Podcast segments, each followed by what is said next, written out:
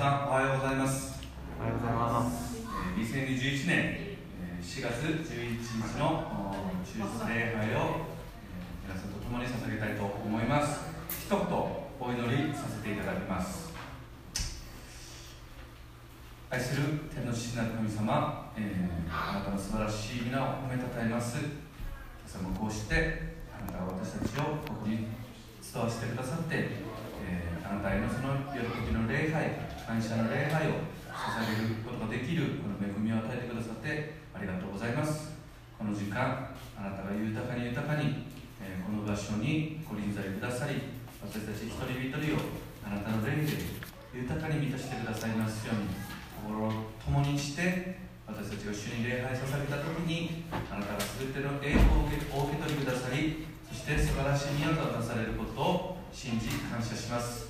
この時間、えー最初から最後まであなたがあ共におられますようにあなたに委ねます。保守される方々そして、えーメッセージの中でもあなたが、えー豊かにお働きくださいますようにお願いします。この祈りを愛する主イエス・キリストの皆によってお祈りいたします。アメン。はい。それでは礼拝証子を、えー共に告白してまいりたいと思います。詩篇の100編の1節から5節それではご一緒に。天地を主に向かって喜びの声を上げよ。喜びを持って主に仕えよ。う喜びを歌いつつ見舞いに来たれ知れ主こそ神。主が私たちを作られた。私たちは主のもの主の民。その牧場の羊である。感謝しつつ主の門に賛美しつつその大庭に入れ主に感謝し皆を褒めたたえよ。主は慈しみ深くその恵みはとこしえまでその真実は永遠に至る。アーメン。それでは、えー主の御前に賛美を捧げていきましょう。どうぞお立ちになられる方はお立ちになってください、おはようございます。イースターが1週間過ぎました。皆さんどうでしょうか？今日も復活のイエス様に私たちは礼拝を捧げていきたいと思います。心を注いでいきたいと思います。今日この礼拝の真真ん中に復活のイエス様がいてくださることを心から感謝します。共にイエス様に礼拝を捧げていきます。「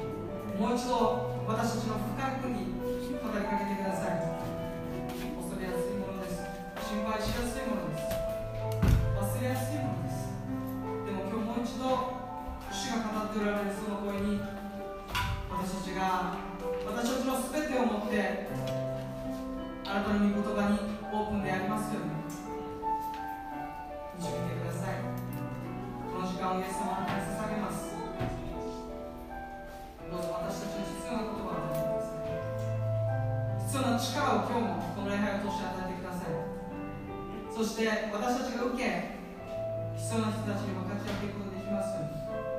神様今日十分に満たしてください。続けてあなたに期待します。イエス様あなたに栄光を開始します。主権力賛美栄光はイエス様ただあなただけにあります。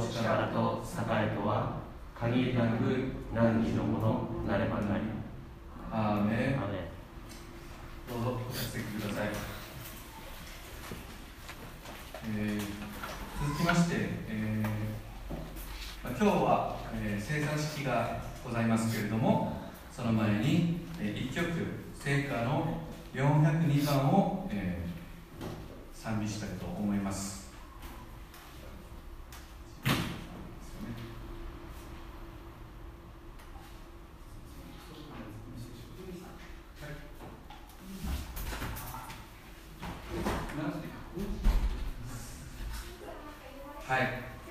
それでは、えー、賛美歌4番2番、えー、1番と3番を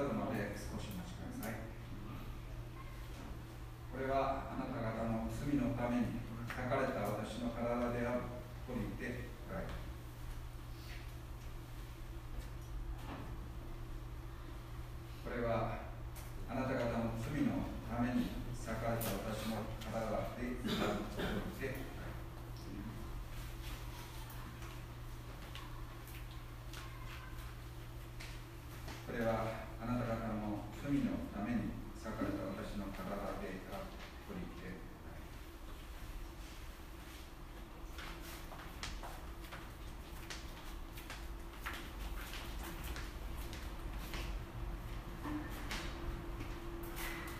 それでは感謝を向って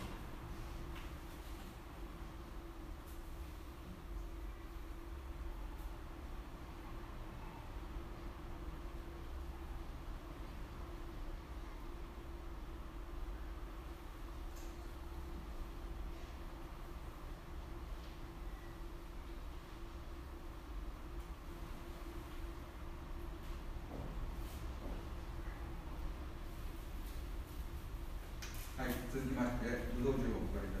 ます。した私の父よりあると言って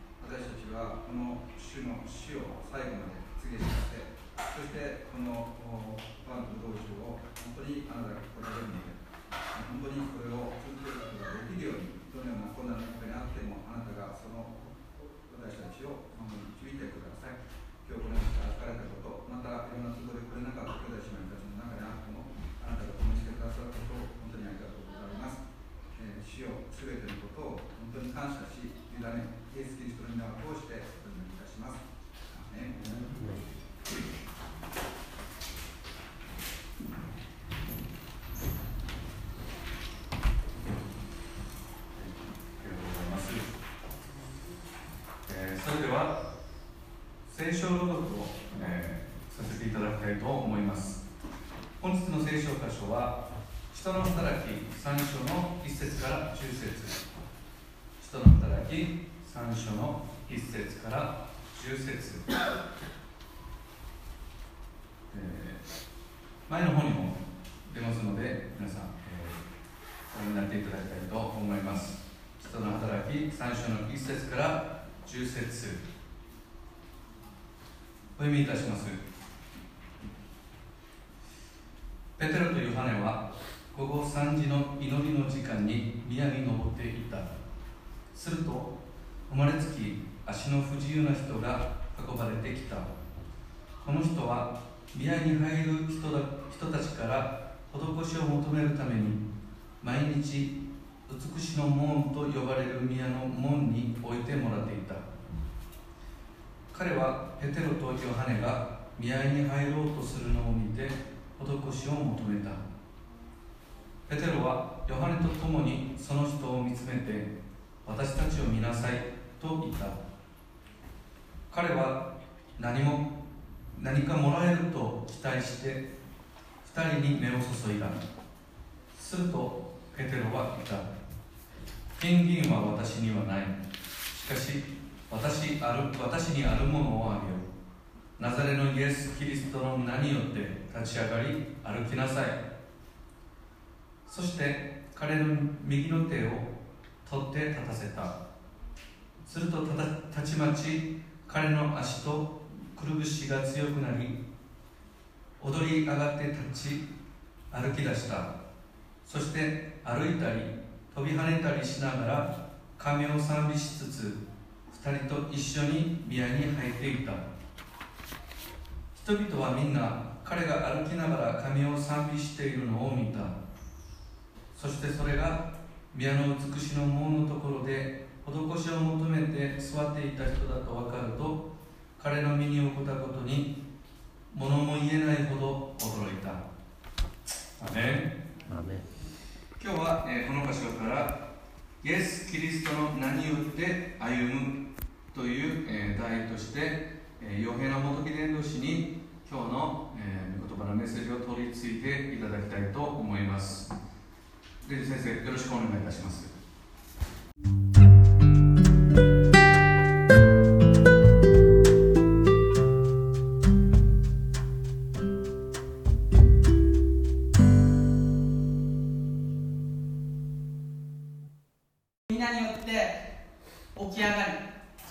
立ち上がりなさいって言うんですね。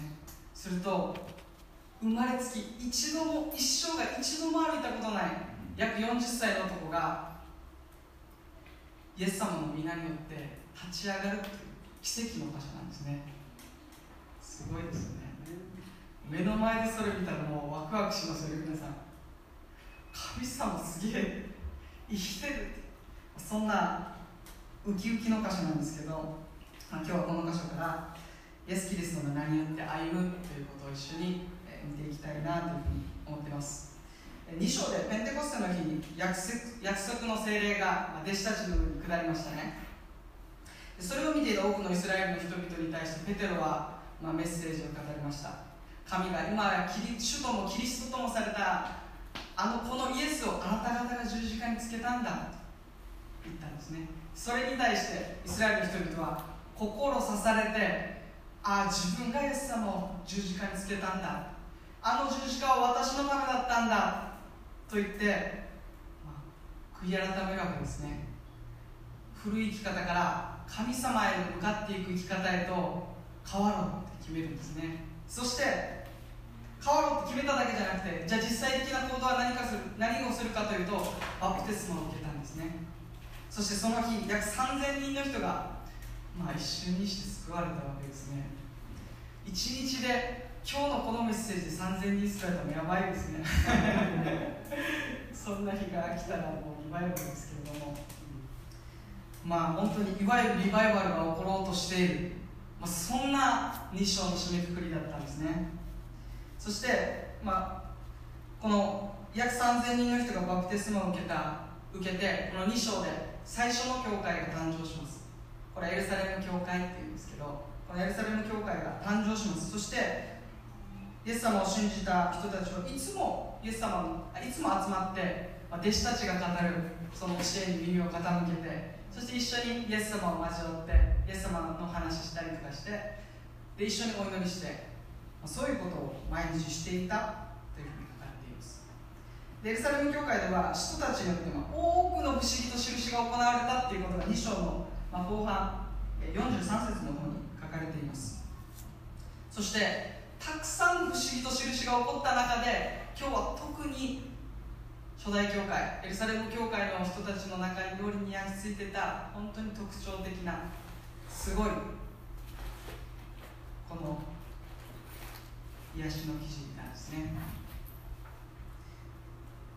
まあ、それを一緒に今日見ていきたいと思います。経験のユダヤ人たちは、まあ、毎日日に3度のお祈りの時があったんですね。午前9時と12時と午後3時1日3回祈る習慣があったんですね。皆さんあるんでしょうか？3回祈る習慣。1回祈るでもちょっと自分結構やったんですけど。食事の上では3回するかなと思うんですけど。3度の祈りの習慣があったんですよ。そして特に午前9時と午後3時の祈りの時には、まあ、宮で神殿の方で生贄が捧げられてたんですね。でそして経験の人たちはもう生贄が捧げ捧げられるからよし宮に行って宮で祈ろうっていう習慣が結構ありました。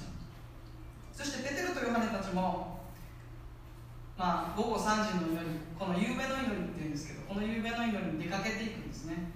よし自分たちも宮に行って、え宮でお祈りをしようということなんですね。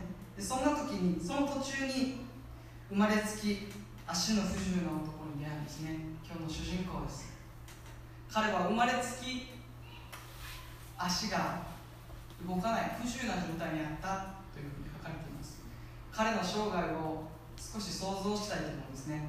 どんな生涯を送ってきたでしょうか。彼は40歳です。生まれた時から足が足が自由に動きません。立ち上がることができません。小さい頃幼稚園小学校中学校とどういうふうな環境でどういう状況で育ってきたと思いますか？当時のユダヤ人たちは足が不自由であるということは汚れている霊的宗教的に汚れている存在だというふうに言われていました。なので神様が見捨てられたような存在だっていうふうに見下げられて彼はずっと生きてきたと思うんですね。もしかしたら神様に自分は愛されてない見捨てられた存在なんだっていうことをもしかしたら思っていたかもしれない。自分は特別じゃない存在なんだ。と彼は思っていたかもしれません。そして、まあ、毎日毎日いつからかわからないんですけど毎日美しの門というところに彼は置かれることになるんですね。そして物乞いをするんです。施しを求めるんです。憐れんでください。私にお金をください。と言って憐れみを施しを求めるんですね。そんな生活をずっと、少なくとも30年20年から30年続けていたっていうことを考えるとどんな自分は何者か。そしてなぜ自分はここにいるのかっていうことを多分おそらく彼は分からなくなっていた。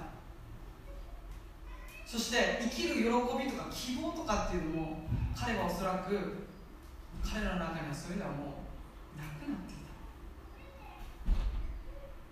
た。のではないかなと思います、そんなそんな生まれつき足の不自由な男の目の前にペテロとヨハネさんが宮に入ろうとしてこう美しの門を通り過ぎようとするんですね。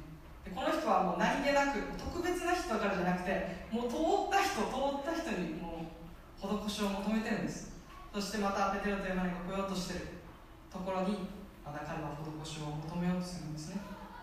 でこの美しの門ってどういうものかっていうとこのユダヤの神殿、まあ、大きいめちゃめちゃ大きいんですね。その神殿の一番外側違法人の庭っていう庭があるんですね。これ違法人の人たち私たちもユダヤ人じゃないので違法人ですね。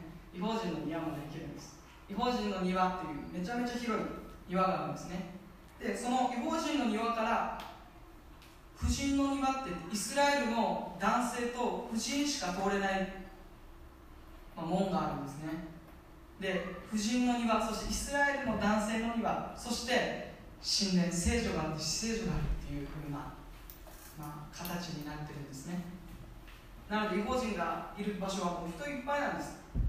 そしてでもユダヤ人だけがその婦人の庭を通過していくことができるんです。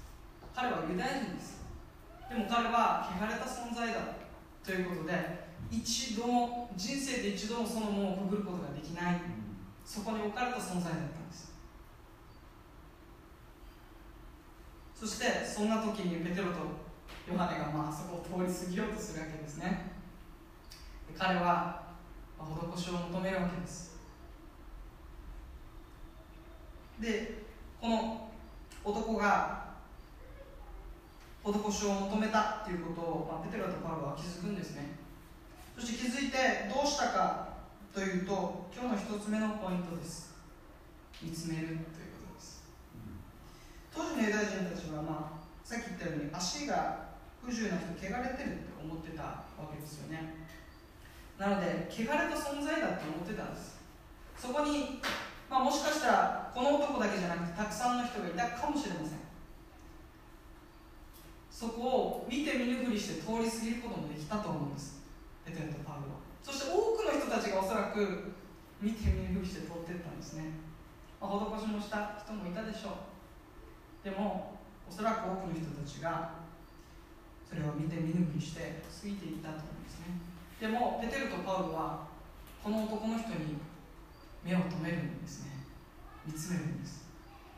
人って結構案外じっと見つめられる経験少ないんですよね。節子姉妹もしかしたら多いかもしれない。じっと見つめられる経験って案外ないんです。しかも一人の人とかにこうじっと見つめられるっていう経験はそほどない。まあ男性は恥ずかしくなっちゃいますよね。じっと見つめられる経験少ないです。じゃあなぜ彼らは足を止めてこの男の人に目を止めたと思いますか？それはおそらくイエス様がそうしてたからです。イエス様はザーカイに目を止められたんですね。あの町一番の嫌われ者ザーカイに目を止めたんです。エリコの町ってもうあれですよ。あの祭司の町って言われてて祭司偉い人たちがいっぱいいるんです。その中で一番嫌われて最低な仕事をしていたザーカイにイエス様を目を止めたんです。そしてザーカイだけじゃないんです。イエス様はサマリアの女。そして盲人バルテマイ中部の人。そして全身サラッとって言って皮膚病に侵された人たちにイエス様はそんな人たちに目を向けていったんですイエス様はいつも弱いものまた軽蔑されているもの心の傷ついているものまた心が悲しんでいるものにイエス様は目を止め続けてたイエス様の姿をペテルとパウロは見ていたんですね。自分たちも何を見てるのか何を見つめてるのかなっていうことを今日少し覚えたいなというふうに思ってます。でも弟子たちはイエス様が地上にいた時イエス様がその弱い人たちに目を注いでいた時弟子たちの態度はどうだったかというとイエス様そんな人に関わらないでください。いやいいですよそんな人って。別先行きましょうよっていう感じなんですね。イエス様あなたはこうイスラエルを再興してくださるお方大いなるお方だからこんな人たちどうでもいいでしょさあ先に行きましょうよっていう感じなんですね。でもイエス様は違うそうじゃない。この人たちに寄り添うために私は来たんだって言ったんです。私の目的は王になること。権力を持つこと。力を持つことじゃない私は弱い人に私を必要としている人全ての人に私は寄り添うために来たんだ。イエス様なんですね。弟子たちとイエス様のこの対比すごいんですよ。福音書見ると。何この弟子。マジでダメ弟子だなって思うぐらいの弟子なんですよね。イエス様と全然違うっていう弟子の姿があるんですね。でもここでのペテロのペテロとパウロの姿はそうじゃないんですまさにイエス様のような姿をしてるんですね。なぜでしょう？かなぜイエス様のような彼らは姿に変えられたんでしょうか？まるで別人のような彼らは心の態度に変わったんでしょうか？それはイエス様がペンテコステの日に聖霊が下った時に聖霊様と通してこのペテロとパウロの内側に住んでくださったいてくださったということが大きな理由なんですね。彼らのうちにイエス様がいたんです。イエス様が地上にいる時はイエス様は彼らのうちにいないんです。イエス様は事実肉体を持ってその場にいるんです。でもイエス様は天に帰った後精霊を通して全ての人信じる全てのもののうちにおられると約束してるんです。そしてこのうちにおられる精霊様と同時にイエス様じゃ上にいるのかというとイエス様同時に私たちの内側にいてくださるんです。だからペテルとパウロはペンテコステの後何が違ったかというとイエス様がうちにいたっていうことが決定的な違いなんです。彼らの姿はまさに別人のように変わった理由はイエス様を信じてまたペンテコステの後に彼らのうちにイエス様がいてくださったからなんですね。イエス様が見ているようなイエス様の心が彼らの心と彼らの思いに少しずつ変わっていったんです。彼らになかったものがイエス様から与えられていっているんですね、ま、その、まあ、まだ完全体ではないですけど全然。完全体にはならないんですけどでも少しそのことが見えてると思うんですね。イエス様が見ていたようにペテロとパウロは物事を見ていた。人々を見ていたからこそこの生まれつき足の苗えた人もう生きる希望も生きる喜びもなくなってしまったその人に目を留めることができたんですね。生きる希望そして喜びがないって思ってる人もしこの場所にいるんであればあなたにイエス様を目を留めてます。あなたにイエス様を目を留めてます。目を留められるっていう経験はもう思ってる以上に嬉しい経験なんです。結構この社会忙しくて自分に目を留めるっていう経験本当に少ないんです。あ自分に目を留められたかっていうとまあどうだったかなっていう。ふうに思うんですけどイエス様はあなたに目を留めておられる。ということを今日まず受け取ってほしいですね。見守っておられる。見つめておられる。ということを受け取ってほしいです。そうすると子供が親が見てるって分かると自由になるんですね。親がいないと泣くんですね。こうくんとか。泣きますね。もんちゃんがいなくなると。わーって泣いて。でも萌えさんがいる。親がいる。私を愛し私を必ず守ってくださる方がいるって分かるといらんこともできるんですね。自由になれるんです。私たちも今日もイエス様が私たちを見つめてくださっているということをまず一つ覚えたいんですね。で2つ目。2つ目は私にあるものとは何かということです。ペテロはこの人この男の人を見つめて物乞いしてるんです。お金欲しいって言ってるんです。でそんな人に対してペテロは何て言ったかというと金銀は私にはないって言ったんです。お金ないって言ったんです。この人何て思ったか。あこいつやばいだろみたいなこいつに期待して損したって 思ったかもしれないですね。俺だったらそうだと思んですけど金銀は私にはない。そんなはっきり言うかって思うんですけどガクって感じですよね。金銀は私にはない。しかし私にあるものをあげようって言ったんですね。ペテロははっきり分かってたんです。私にあるものがはっきり分かってたんです。ペテロは自分が持ってるものをしっかり自覚してたんです。そしてある意味持ってないものを自覚してたんです。私はお金を持ってない。確かに。でも私にあるものをあげることができる。そしてそれはこの生まれつきの足の泣いた人が欲しいと願ったものではなかったんです。でも彼が必要としてたものだったんです。少しの違いですけど大きな違いです。彼が願ったお金じゃなくてペテロはそれはないんだってでもあなたに必要なものをあげることはできるんだって言ったんです。彼は物乞いで施しを求めていましたでも彼は施しを求めるものの前に彼は足の不自由なものなんです。彼の必要が彼の肉体とそして心が救われていることです。霊が救われること。ペテロはそれが必要だと。そしてそれを私はあげることできるんだ。私はそれを持っているんだ。あなたにそれを今日渡したいんだって言ったんです。私にあるものをあげようって言ったんです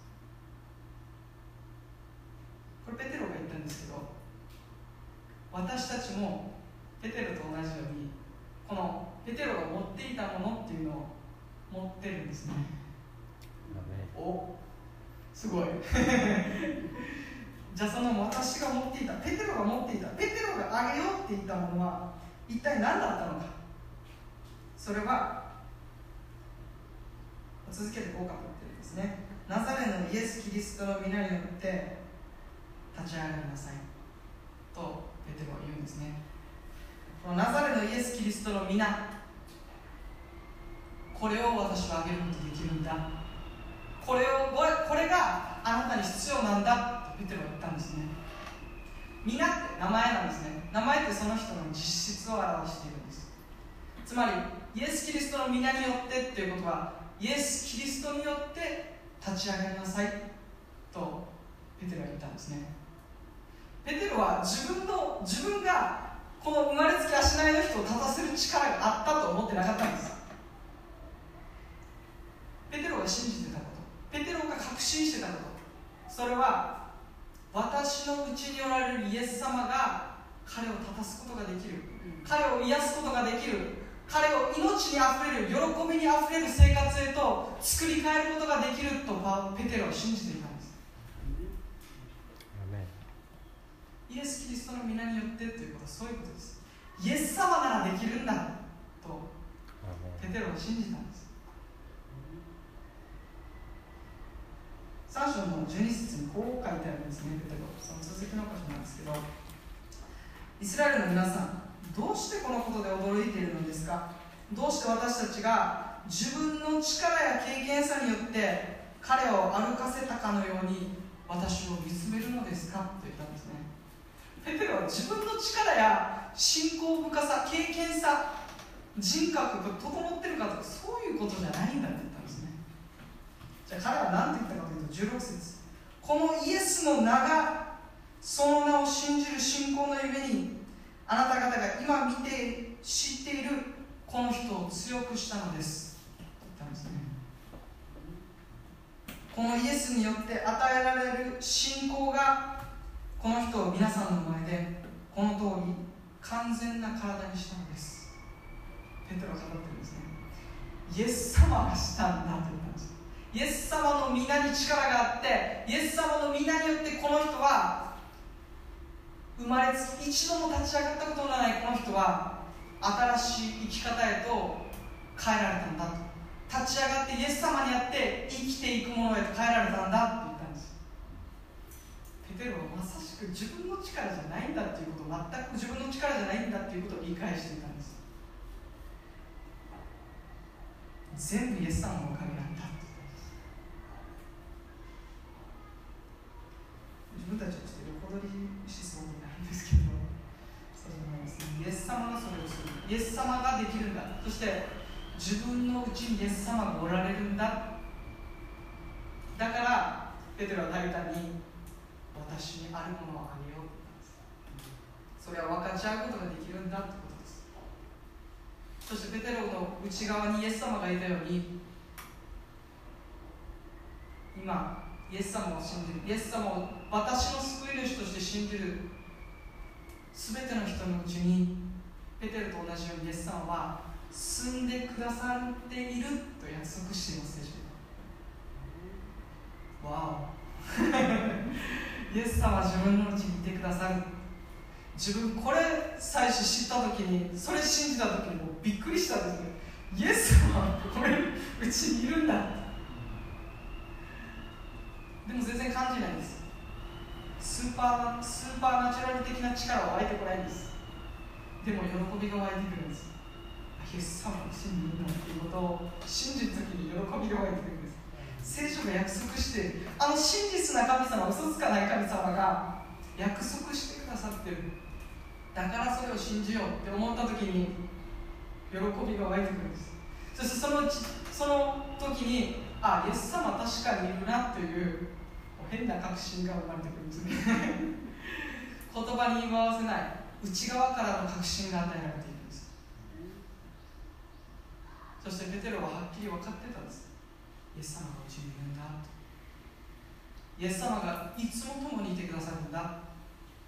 それは自分が罪を犯したり自分の生活がどんなにだらしなかったとしてもそれは決して変わらないんだ決して取り去られることもいやこいつダメだって言ってイエス様どっかに行くこともされないんです。私はあなたの私はあなたと共にいる。恐れるな。私はあなたと共にいる。私はあなたの神だ。いろんな自分たちは生活の中で問題があるんですね。もういろんな葛藤もあります。自分もあります。でもそんな中でイエス様が共にいるんだ。イエス様が私のうちにいるんだ。ということに思いを向けるときに力が湧いてくるんですね。主が共におられるという力が湧いてくるんです。私は一人じゃないと。あのイエス様が共にいてくれるんだ。命がけで私を愛してくださる。一番大切なものを惜しみなく捧げてくださる。父なる神様が私を見つめ見守ってくださっているんだその時に生きる力が与えられているんですね。まっすぐ生きようと神様の御心を生きようって。そういう力が与えられていくんですね。私たち一人一人の内側にも今日イエス様がいます。イエス様が生きておられます。信じますか？あなたは一体何を持っているでしょう？かあなたが大胆に分かち合うことができるものは何でしょうか？ペテロはそれはイエス様だと言ったんです。私のうちにおられるイエス様だ私たちもペテロのようにもう私のうちにおられるイエス様。イエス様すごいんだよって。自分金金ないけどお金ないけどあなたのために祈っていい？ペテロみたいにまあいいって言えるような私たちでありたいなって思うんですね。イエス様自分の名前使っていいよって言ってるんです。私の名前使っていいよって言ってるんです。イエス様全てを作られたあの権威ある名前を使っていいよって言ったんです。でも、まあ、ともすると自分たちは食事の時だけイエス様があの権威の水を 使っていたりするんですね。それは非常にもったいない、まあ、自分にも言ってるんですけどそれは非常にもったいないと思います。イエスはもっと使っていいよって思ってると思います。もっと大胆に祈っていいんだよって。癒しを祈っていいんだよって。この問題に主はあなたが介入してくださいって。彼の必要に主が触れてくださいって。イエス・キリストの皆によって私の皆を使って祈っていいんだよって。もっと大胆に私に信頼しなさい。私はあなたが考えているほど小さな神様じゃないんだよって。私は全てを作り全てを治め全てを導き全てを完成へと確かに導いてくださるほどのもう私たちが考えることもできないほどの力を持った方なんです。私たちは手のひらサイズのイエス様にしてしまっているんじゃないでしょうかいやイエス様はイエス様の中に私たちがいるっていうことを思い出す必要があります。こんな持ち運べるイエス様 ちょっと頼りないですね。アニメとかにありそうです。けどそうじゃなくてイエス様の中に私たちがいるんだ。そして私たちのうちにイエス様がいるんだということを今日もう一度覚えてほしいです。で 13, 13世紀のカトリックの神学者にトマス・アクティナスという人がいるんですね。この人のめっちゃ有名な令和があるんですけどある時このトマス・アクティナスっていう人が法皇様のところに訪問しに行くんですね。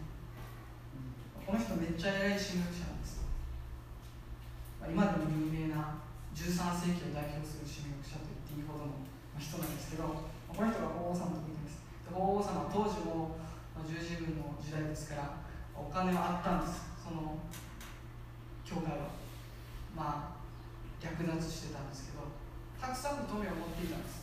そして法皇様はこのアクティナスが法皇様のところに行く時に多額のお金を数えていたそうです法皇様。もう有り余るほどの富をお金を数えていたそうです。そして彼はそれを見てあまずい。まずい時に来たなと思ってあ今日ちょっと一旦帰ろうかなって思ったそうです。そしたらこの王がこう言ったとそうです。金銀が私にはない。という時代は終わったなって言ったんです。この王様がですね多額のお金を数えながら金銀は私にはないというあの初代教会エルサレム教会のあの貧しい時代は終わったなって言ったんです。言ったそうです。するとこのトマス・アクイナスという人はこう答えこう答えたそうです。そうです王様。そしてペテロと共にナザレのイエス・キリストの皆によって歩きなさいと言えた時代もまた終わりました。これめっちゃ有名な話なんですけど。これは本当に、まあ、当時の教会はもう相当腐敗していたんです。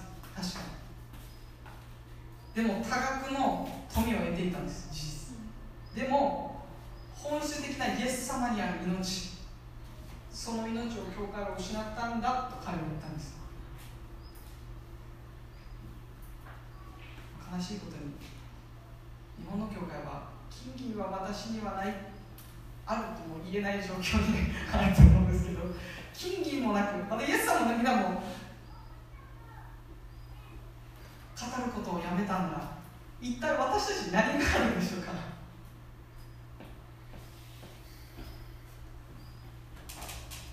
金銀はないからこそ私たちはさらにペテロのように金銀は私にはないしかし私にあるものをあげようナザレのイエス・キリストの皆によって歩きなさいと私たちはもう一度大胆に祈っていく私たちでありたいなこの時代もう一度その命が霊的な命が回復されていくことを私も含め心から願っていますそれは私たちの力やただ宣言するんじゃなくてイエス様私のうちにおられるイエス様がそれをしてくださるんだそれをすることができるんだと信じて私たちは大胆にイエス様の皆を使っていこうじゃないでしょうか使っていいんだよってもう今みたいに月額500円払ってとかそんなのないんですよただでもういかでも使っていいって言ってるんです私たちの周り見てください生まれつき足の悩んだような人たちが生きる喜びも失い希望も失って何のために生きてるかわからない人たちなんて私たちの周りにたくさんいるんじゃないでしょうか単に霊的に物質的に貧しい人っていう意味じゃなくてもっと根本的に乾きて乾いて苦しんで傷んでなぜ自分がいるのか。自分こんな自分がいていいのかって。自分がいることは周りの人に邪魔な存在なんじゃないか。もう生きるのが辛くて辛くてしょうがないっていう人たちは自分たちの周りに何万人っていますよ。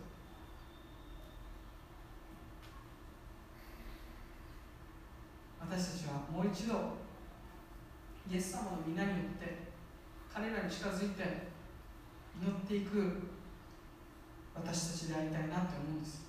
私たち教会でありたいなって思うんです。もっと教会兄弟同士間でイエス様の皆によって祈っていくそういう交わりがもっと豊かにされていきたいなって思うんです。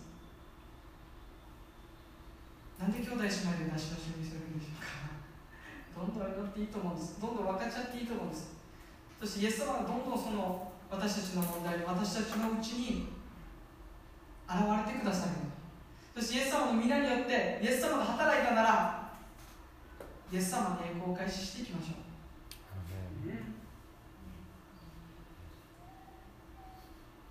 私たちの信仰は死んだ信仰じゃないんです。なぜならイエス様が生きてるからです私たちがいくら死にそうになってもイエス様が生きてるからこの命は決して絶えることがないんだ。尽きることがないんだということを今日もう一度受け取っていきたいと思います。そしてこの人は体が癒されました。この体の癒しは単なる肉体的な癒し以上の意味を持っています。それはこの人が癒された後にイエス様を賛美し始めたということが聖書に書かれているんですね。彼は賛美するものへと変えられたんです。彼はイエス様との関係が回復したんです。彼は生まれて初めて違法人の庭から婦人の庭に生まれて初めて入っていったんです。何のはばかりもなくイエス様の前に出て神様の前に出ていくことができたんです。どれだけ嬉しかったか。彼は飛び上がって神を賛美したと書いてあるんです。私たちも何ももはばかるものないんです。何もイエス様の前に出るときに何も私たちは着飾る必要もないし何も携えていく必要もないし全てが癒されてるんです。大胆に私の前元に来なさいと。イエス様言ってるんです。この生まれつき足ない不自由足の不自由な人が癒された。賛美するものへと変えられた。新しい歩みへと進んでいった。その理由は私ペテロが与えたイエス様の皆イエス様ご自身イエス様なんです。イエス様の力なんです。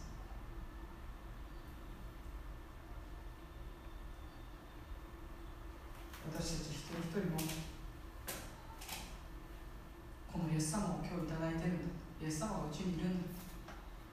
そしてこの命に生かされてこの命を喜んで大胆に今週1週間イエス様助けてください。この人は誰かに依存して生きていました。でもイエス様を信じて賛美する者へと変えられて彼はイエス様にあって自立していく生き方へと変えられていったと思います。イエス様を選んでいく。自分がイエス様を選んでいく。イエス様に頼っていく生き方へと彼は変えられたんですね。そして私たちもイエス様の皆によって救われたんです。イエス様の皆によってバプテスマを受けたんです。イエス様の皆によって私たちは今日も生かされているんです。私たちに与えられているものそれはイエス様の皆でありまたイエス様ご自身だということを今日も覚えてほしいんです。そしてこのイエス様の皆は教会だけで使うのはやめてください。あの教会でもまた一人一人が置かれている日常生活の場所でどうぞ存分にイエス様の皆を使ってください。イエス様の皆を使ってどんどん祈ってください。私たちの祈りを通して復活のイエス様が働いてくださるということをこの1週間体験する1週間となります。お願いします。愛する天のお父様あなたの素晴らしい皆を心からおめでたえます。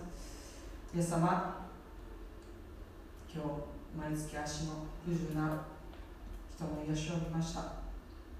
私たち自身も自分ではこうありたいこうなりたいこうすべきだこう変わりたいと願いながらもそれができない私たちでした。でもイエス様あなたを信じあなたと出会ってうちにおられるイエス様の力によって私たちが変えられ続けていることを心から感謝します。私たちもまた生まれつき足の不自由なものの彼のような存在だったことを覚えます。その私たちにイエス様あなたが目を留めまた見つめ見守り続けてくださっていること。そしてイエス様というイエス様の皆という本当に大きな恵みを与えてくださっていることを感謝します。私たちがあまりにもイエス様の皆を使わないであなたが使っていいよと言っているにもかかわらずあなたの皆に力がないように私たちが生活していたことをお許しくださいどうぞあなたの皆に力があることをこの1週間豊かに経験する1週間となっていきますどうぞあなたご自身がその皆をもって私たちの生活に豊かに介入してください。傷んでいる周りの一人一人に主が触れてくださいます癒しを行ってくださいます私たちを使ってくださることを心から感謝します。あなたの変わらない命とそしてあなたが今日も生きておられることに感謝してイエス様の皆によってお願いします。